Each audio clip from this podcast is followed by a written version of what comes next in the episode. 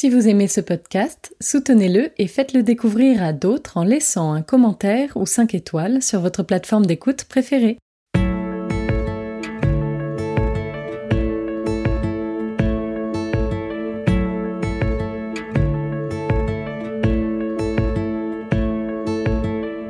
Vous écoutez La philanthropie en question, le podcast qui vous emmène au cœur de la recherche sur le don. Chaque mois, la chaire philanthropie de l'ESSEC vous partage et met en perspective les grandes idées d'un chercheur, d'un article ou d'un ouvrage éclairant. Une invitation à écouter ce que nous dit la recherche pour mieux comprendre la philanthropie et ses enjeux.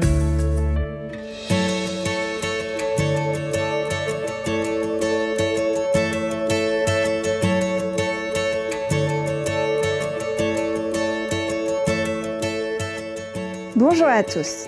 Je suis Anne Monnier, chercheuse à la chaire philanthropie de l'ESSEC, et pour ce 13e épisode, nous allons nous intéresser à la question du lien entre philanthropie et religion avec un chapitre de Henrietta Grönlund et Anne-Birgitta Pessi intitulé The Influence of Religion on Philanthropy Across Nations, l'influence de la religion sur la philanthropie à travers le monde.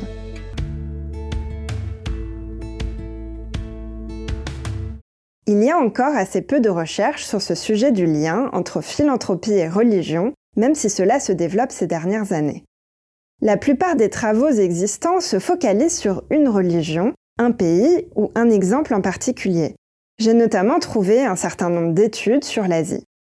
L'intérêt de ce chapitre est donc aussi d'offrir une synthèse avec une approche transversale croisant différents pays et différentes religions. D'autre part, on trouve souvent les publications à ce sujet dans des revues spécialisées sur la religion ou dans des revues assez peu connues. Or, cet article, qui a été publié par deux chercheuses de l'Université d'Helsinki, est quant à lui paru dans le manuel de philanthropie globale, qui est relativement bien établi et que je vous présente un peu plus tard dans cet épisode. On peut quand même noter que la Lilly School of Philanthropy de l'Université d'Indiana aux États-Unis a elle aussi déjà développé quelques recherches sur ce sujet. Ils ont notamment un centre spécialisé sur cette question appelé le Lake Institute on Faith and Giving.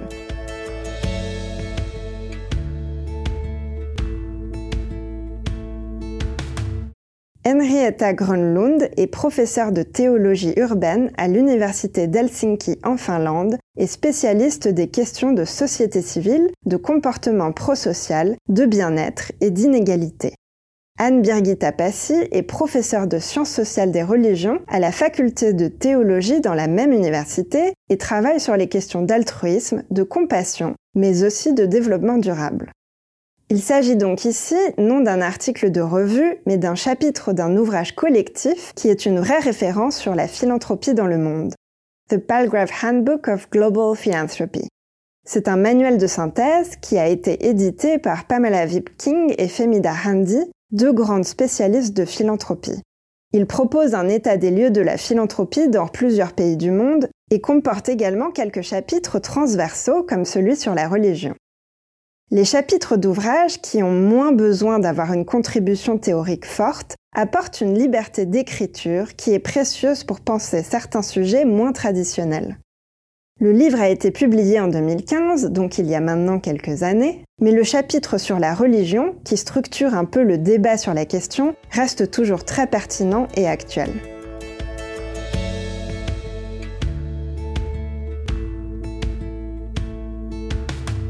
Le lien entre philanthropie et religion peut être pensé de multiples manières. Les dons aux institutions religieuses, le rôle des institutions religieuses dans la prise en charge des enjeux sociaux, ou encore l'influence de la religion dans les comportements de dons. Et c'est à cette dernière question que s'intéresse le texte que je vous présente.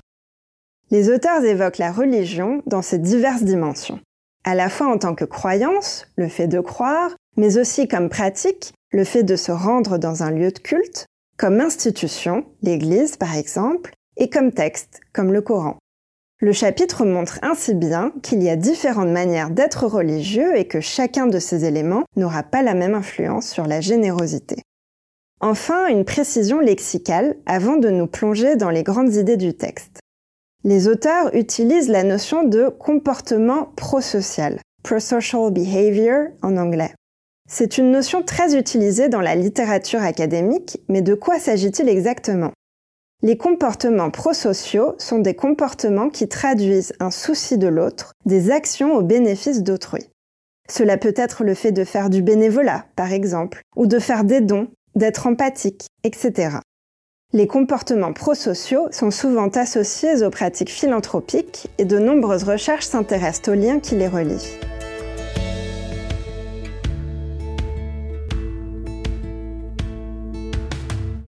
La première grande idée soulevée est qu'il existe une corrélation claire entre religion et comportement prosocial. Les auteurs distinguent trois niveaux de corrélation. Le niveau psychologique, le niveau des relations sociales et le niveau de la société. D'abord, le niveau psychologique. La religion est associée à des valeurs, le fait de prendre soin des autres, la générosité envers les plus démunis, qui sont identifiées comme menant elles-mêmes à des comportements prosociaux. Ensuite, le niveau des relations sociales. Les communautés religieuses encouragent les dons avec leurs valeurs, pratiques, normes et avec une certaine pression sociale. La socialisation dans un environnement religieux est clé. Ainsi, plus un individu a de liens dans une congrégation religieuse, plus il y a de probabilités qu'il donne ou fasse du bénévolat. Enfin, le niveau de la société les cultures religieuses nationales peuvent elles aussi avoir des effets sur les comportements prosociaux. Cela concerne aussi les citoyens non religieux. La culture laïque de certaines sociétés a également un effet sur les comportements prosociaux. Les auteurs mentionnent le fait que certaines études montrent des différences dans la capacité des religions à susciter ces comportements prosociaux. Par exemple, les églises protestantes suscitent plus de dons que les églises catholiques aux États-Unis, au Canada et aux Pays-Bas. Mais des études comparatives dans différents contextes seraient nécessaires pour approfondir cette question des différences entre religions.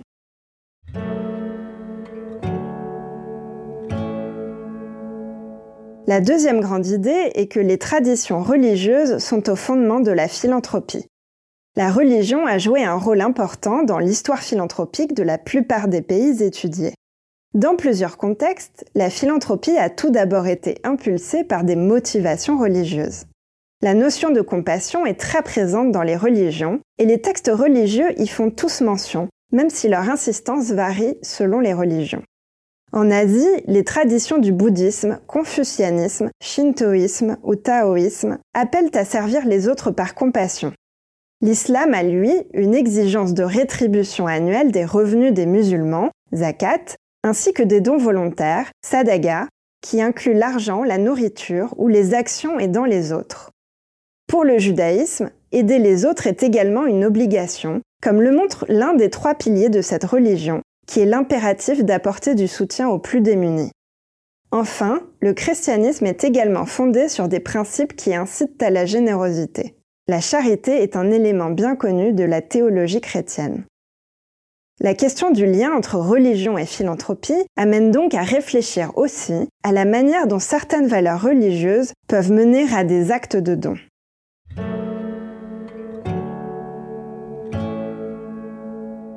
La troisième grande idée du texte est que les institutions religieuses ont contribué à l'établissement de structures sociales plus larges et ont des liens avec les États.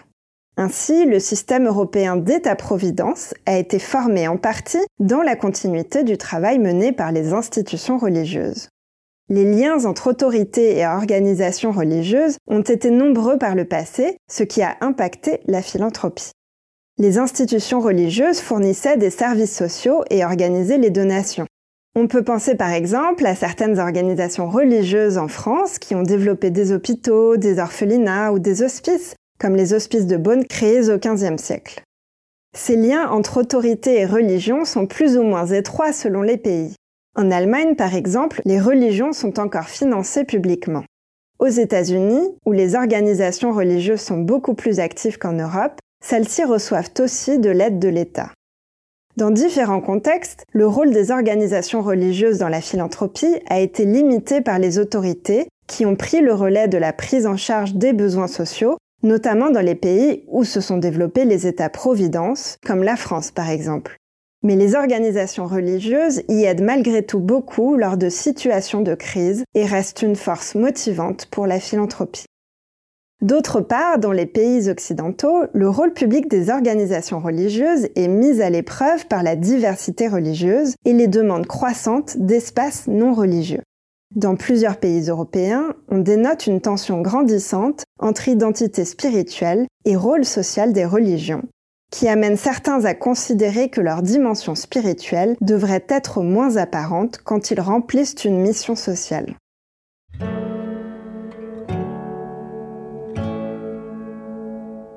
La quatrième grande idée est qu'il existe une corrélation entre religion et dons philanthropiques. Après avoir présenté le lien entre religion et comportements prosociaux dans la première idée, nous allons ici plus loin en montrant le lien avec les dons philanthropiques plus spécifiquement. Dans les neuf pays évoqués, Autriche, Canada, Chine, Indonésie, Israël, Corée du Sud, Suisse, Taïwan, États-Unis, il a été montré qu'il existe une corrélation entre les deux. Ils ont distingué plusieurs éléments. Premièrement, la filiation religieuse est liée à une probabilité plus importante de donner dans la majorité des pays, à l'exception de Taïwan. Deuxièmement, l'assiduité religieuse, qui est le fait d'aller à des événements religieux régulièrement, par exemple aller à la messe, est associée à une plus forte probabilité de faire des dons dans tous les pays.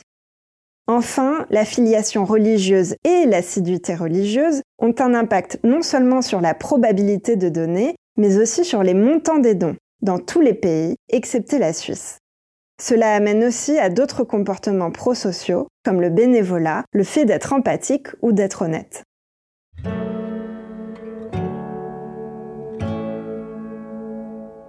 La cinquième idée est l'expression d'une limite de ce lien entre religion et philanthropie. En effet, il y a aussi des cas où la religion mène à des situations d'oppression ou de souffrance et n'incite donc pas à des comportements prosociaux et à des actes philanthropiques. Les auteurs mentionnent le fait que la religion coopère parfois avec les pouvoirs publics quand le pouvoir est mal utilisé, empêche la philanthropie et contribue à la violation de droits humains. Ce lien peut être aussi problématique dans des cas moins extrêmes. Ainsi, les missionnaires chrétiens dans plusieurs pays du Sud ont importé une forme de générosité étrangère, ce qui a conduit à la suppression de la culture traditionnelle et locale de solidarité et d'entraide. C'est par exemple le cas dans les communautés aborigènes en Australie.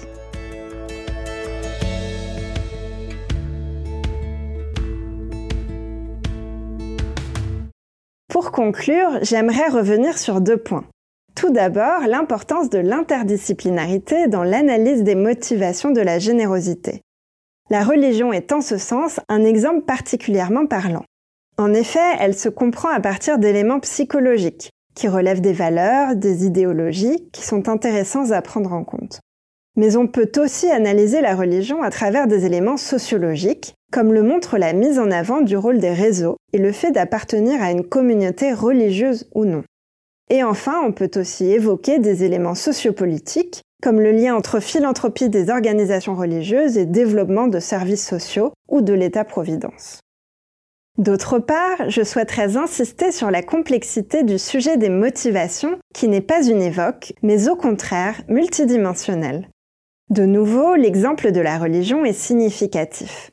En termes de motivation, il y a une distinction entre être croyant, appartenir à une communauté religieuse ou être pratiquant. Les motivations obéissent alors à des ressorts différents.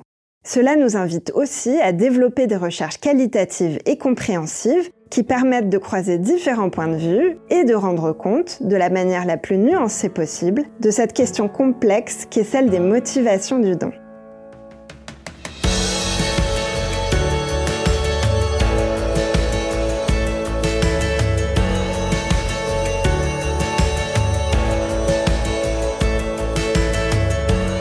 Vous avez écouté le podcast La philanthropie en question avec Anne Monnier de la chaire philanthropie de l'ESSEC.